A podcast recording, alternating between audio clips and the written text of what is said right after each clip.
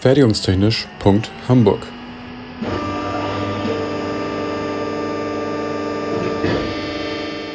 Ein Podcast rund um die Produktion.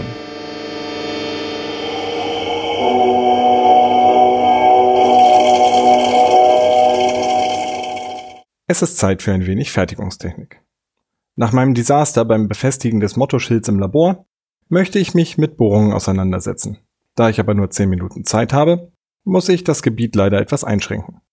Als Werkstückwerkstoff wähle ich Metalle, die keine zu hohe Härte besitzen, Holz- und Steinbohrer sowie Bohrkronen fallen also raus. Ich möchte auch die ganzen Spezialformen weglassen, die zum Beispiel unrunde Löcher erzeugen. Und das Tiefbohren hat Professor Müller schon behandelt. Heuer also mal nur mit Rotationssymmetrie. Einfachster Fall. Ich möchte eine zylindrische Bohrung in einem Werkstück aus Metall, zum Beispiel Baustahl, S235JR, erzeugen. Sie soll an einer bestimmten Position sein, Lage, und einen bestimmten Durchmesser haben, Maß. Die Rundheit, Zylindrizität und Rechtwinkligkeit zur Oberfläche, Form, Form und Richtung, ignoriere ich erstmal. Zunächst gehe ich zur Anreißplatte. Das ist eine schwere Platte aus Stahl, die möglichst eben ist und auf der ein Höhenreißer, ein Prisma für runde Teile und ein Winkel stehen. Ein Höhenreißer besteht aus einem Standfuß, einem senkrechten Ständer mit einer Skala und einer höhenverstellbaren Klinge aus Hartmetall. Ich stelle also an der Skala mit dem Nonius die erste Koordinate des Bohrungsmittelpunkts ein, fixiere sie und ritze eine kleine linienförmige Markierung in die Oberfläche des Werkstücks.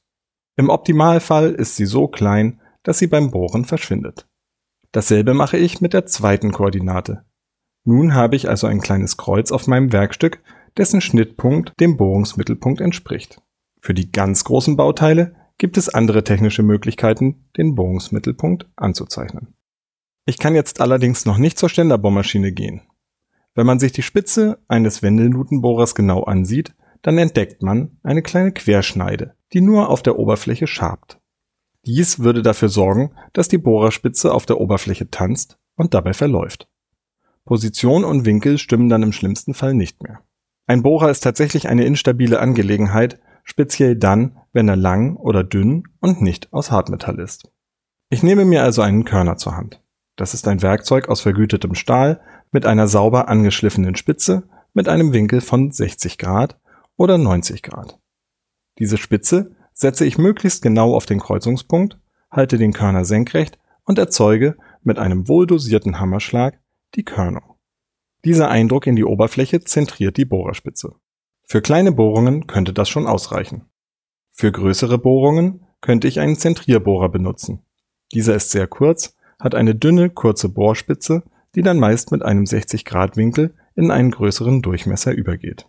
Da er sehr kurz ist, neigt er nicht zum Weglaufen. Durch die kurze Anbohrung und den Konus wird der Wendelnutenbohrer im Anschluss gut zentriert und geführt. Bei Bohrungen über in etwa 10 mm Durchmesser wird die Querschneide des Bohrers so breit, dass die Vorschubkraft immer größer wird und immer mehr Wärme entsteht. Dann sollte man mit einem kleineren Bohrer vorbohren. Die Vorbohrung sollte dabei nur etwas größer sein als die Querschneide des Folgewerkzeugs. Wo waren wir stehen geblieben? Anreißen, können, gegebenenfalls an- oder vorbohren. Das Werkstück sollte gut im Schraubstock aufgenommen, dieser gut positioniert und oder sogar festgeschraubt werden, dann steht einer guten Bohrung nichts mehr im Wege. Bei einer CNC-Maschine kann ich mir das Anreißen und Körnen sparen und ich verwende einen NC-Anbohrer, der nicht den dünnen zylindrischen Zapfen an der Spitze hat. Hier sorgt die Steifigkeit der Maschine für Stabilität. Ist das jetzt schon alles? Natürlich nicht. Auf der Unterseite der Bohrung habe ich einen Grat, auf der Oberseite eine scharfe Kante. Diese würden verhindern, dass die zu fügenden Teile plan aufeinander liegen bzw. stellen eine nicht zu vernachlässigende Verletzungsgefahr dar. Also verwende ich zum Beispiel einen Kegelsenker, um den Grat zu entfernen und die Kante zu brechen. Quasi eine Miniaturphase. Ach so, die Zylinderbohrung kann natürlich als Durchgangsbohrung und als Grundbohrung, auch Sacklochbohrung, ausgeführt werden. Bei tiefen Bohrungen, davon spricht man bei einer Tiefe größer zweimal dem Durchmesser, sollte man beim Bohren ab und an kurz den Bohrer abheben, um den Span zu brechen. Was kann ich mit der Bohrung noch alles anstellen? Wenn ich den Schraubenkopf verstecken möchte, kann ich eine Senkbohrung herstellen.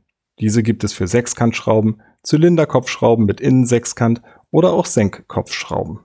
Letztere mache ich häufig mit dem schon genannten Kegelsenker, zylindrische Senkungen mit einem Zapfensenker.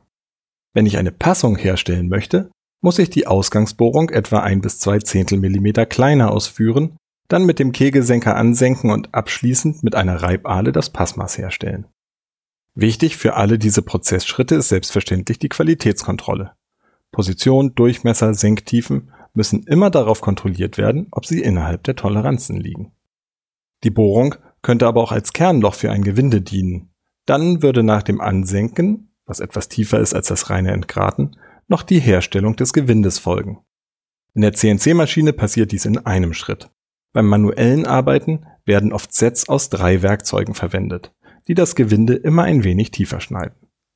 Wichtig beim manuellen Gewindeschneiden ist das Spanbrechen, das ich durch kurzes Rückwärtsdrehen erreiche. Für große Löcher in Blechen wird gerne ein Schäl- oder Stufenbohrer verwendet. Ganz große Löcher würde ich eher ausstanzen. Wirklich große Löcher vielleicht nibbeln, Laser, Wasser oder Plasmastrahl schneiden. Anderes Thema. Zum Schluss noch ein Ausblick. Wenn die Bohrungsoberfläche noch besser sein soll, kann ich sie auch noch ausspindeln, honen oder leppen. Das soll für heute reichen und zeigen, wie vielfältig die Fertigungstechnik rund ums Bohren so ist. Außerdem wollte ich zeigen, dass ich häufig nicht mal so eben ein Loch bohren kann bzw. sollte. Ach und übrigens, lasst euch nicht in der Werkstatt vom Gesellen zur Materialausgabe schicken, um eine Tüte mit Körnerpunkten zu holen. Das ist genauso ein Prank wie das Amboss Klangfett oder die Gewichte für die Wasserwaage. Dafür seid ihr als HörerInnen dieses Podcasts inzwischen zu schlau.